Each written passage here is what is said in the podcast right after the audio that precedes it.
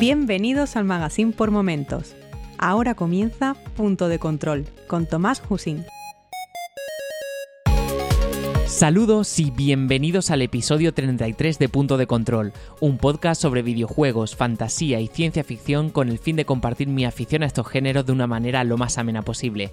Mi nombre es Tomás y en este episodio lo dedicaremos a la inteligencia artificial, o también denominada con las siglas IA, una de las partes más conocidas o que al menos os sonarán más de la programación de un juego, pero de la que quizás no se habla tanto porque no se ven las fotos o en los vídeos promocionales y no la descubrimos hasta que estamos disfrutando del videojuego. Comencemos.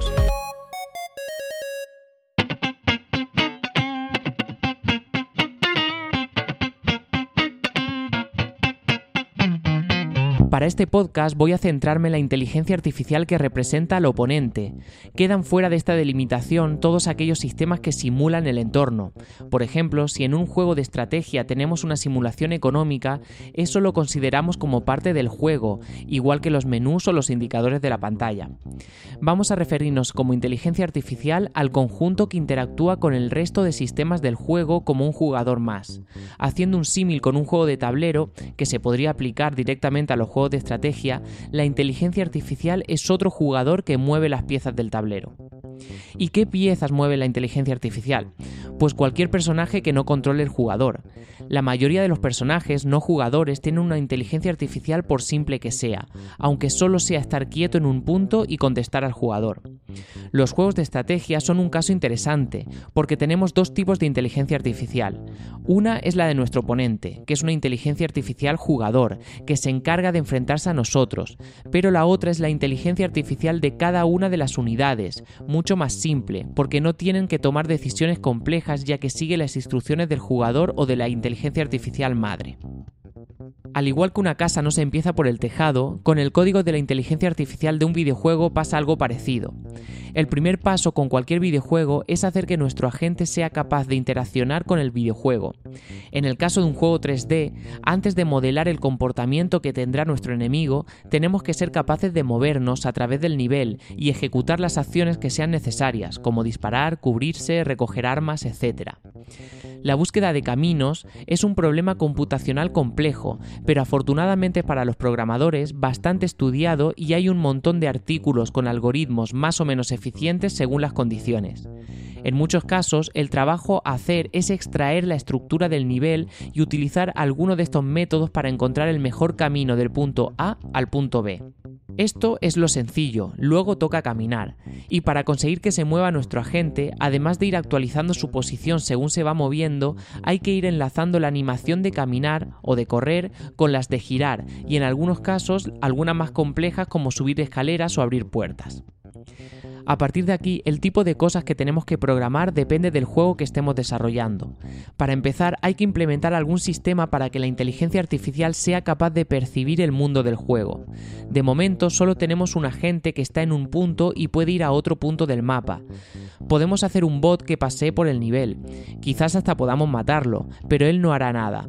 Necesitamos ser capaces de saber, por ejemplo, que la inteligencia artificial ha detectado un enemigo, que le están disparando desde atrás o que le quedan 100 puntos de vida. Finalmente hay que ser capaces de ejecutar otras acciones, la más importante, atacar o disparar. Normalmente esto no suele representar demasiado trabajo ya que se han implementado para el propio jugador.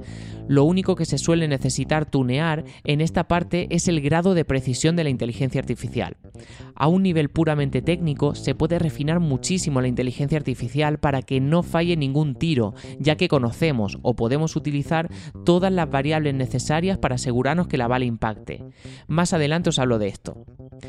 Con todo este trabajo hemos conseguido tener un embrión de inteligencia artificial en nuestro juego, un ser salvaje que vaga por el mapa, entiende su alrededor y quizás dispara cuando vea a un enemigo. Pero nosotros queremos algo un poco más interesante, algo que no se lance hacia nosotros como un loco. Antes me he adelantado un poco cuando he dicho que la inteligencia artificial pueda disparar cuando vea a un enemigo. Este comportamiento ya tiene un grado de sofisticación. Hay varias formas de programar una inteligencia artificial. La forma simple sería con máquinas de estado. Nuestro agente tiene una serie de estados, como buscar objetivo, disparar, perseguir, etc. y una serie de condiciones para pasar de uno a otro. De esta forma, el comportamiento que hemos descrito antes consistirá en que, cuando vemos a un enemigo mientras estamos buscando objetivos, pasamos a disparar. Cuando se aleja demasiado, pasamos a perseguir. Y si se va de rango o muere, pasamos a buscar objetivo. Una forma más potente y que nos sirve para inteligencias artificiales más complejas es utilizar sistemas basados en reglas. Los programadores o los diseñadores escriben un montón de reglas y la inteligencia artificial evalúa cuál es la regla que se parece más a su situación actual y la ejecuta. Una vez tenemos este sistema funcionando, el trabajo consiste en añadir muchísimas reglas para conseguir una inteligencia artificial competitiva. Para esto necesitamos ser capaces de percibir la máxima información posible, para poder escribir reglas de forma más precisa. Por ejemplo, cuánta vida le queda al enemigo, con qué arma va equipado, es más poderoso el rifle o la escopeta, hay una cobertura libre cerca. Conforme se va refinando la inteligencia artificial, empiezan a aparecer eventos que queremos tratar o información que necesitamos. Cuanto más trabajo se puede invertir en desarrollar una inteligencia artificial, más reto puede plantearle al jugador. Un refinamiento extra, y que según el juego es bastante importante, es la colaboración entre inteligencias artificiales, no solo para presentar el mayor reto posible, sino porque según el juego podrían estorbarse entre ellos. Si una inteligencia artificial está buscando un botiquín de vida y otra está cerca, puede decidir no cogerlo para que lo use la otra, o mejor aún, protegerlo y si se acerca al jugador, robárselo. ¿Cuántas veces habéis pensado que la máquina os hacía trampas?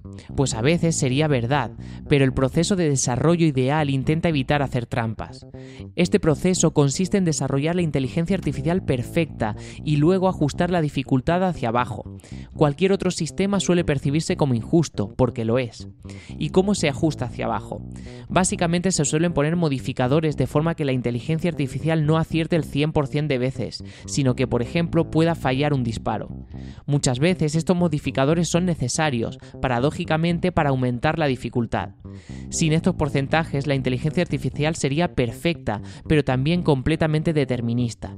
Hacer que, por ejemplo, en una misma situación tenga varias acciones posibles hace que sea más difícil predecir la inteligencia artificial a la vez que le puede dar más personalidad a los bots. Por ejemplo, en la misma situación, un soldado con rifle de asalto puede dar más prioridad a buscar cobertura y un soldado con escopeta o con armas cuerpo a cuerpo puede priorizar acercarse al jugador. Pero claro, esto es lo ideal. A la hora de programar, los desarrolladores simplemente se limitan a las cosas que quieren que la inteligencia artificial use.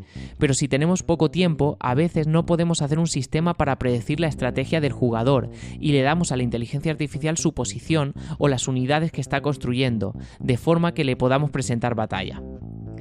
Y a veces ni así tenemos una inteligencia artificial suficientemente buena. En esos casos los diseñadores ya se preocuparán de darles una ventaja extra, por ejemplo aumentando el daño que hacen los enemigos, su vida u otorgándoles recursos adicionales en juegos de estrategia.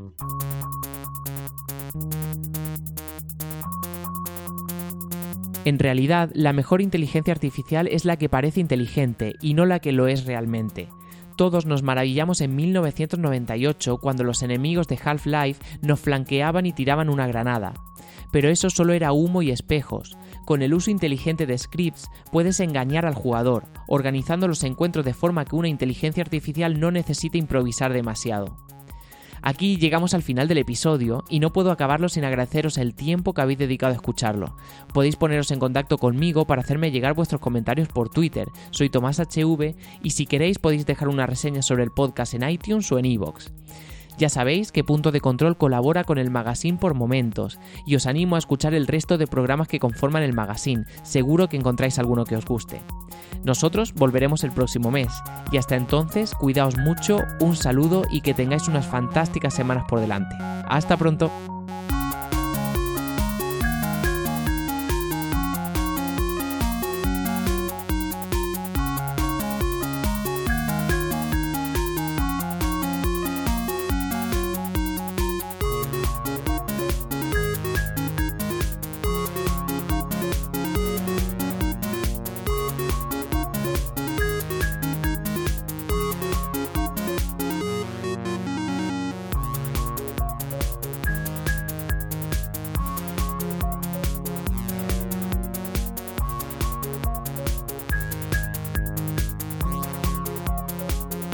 Si te gusta este programa y lo escuchas desde la plataforma o la aplicación de iVoox, te pedimos que le des al botón me gusta que acompaña este audio. Si lo haces desde otra plataforma y también quieres, puedes hacerlo buscándonos en iVoox.com.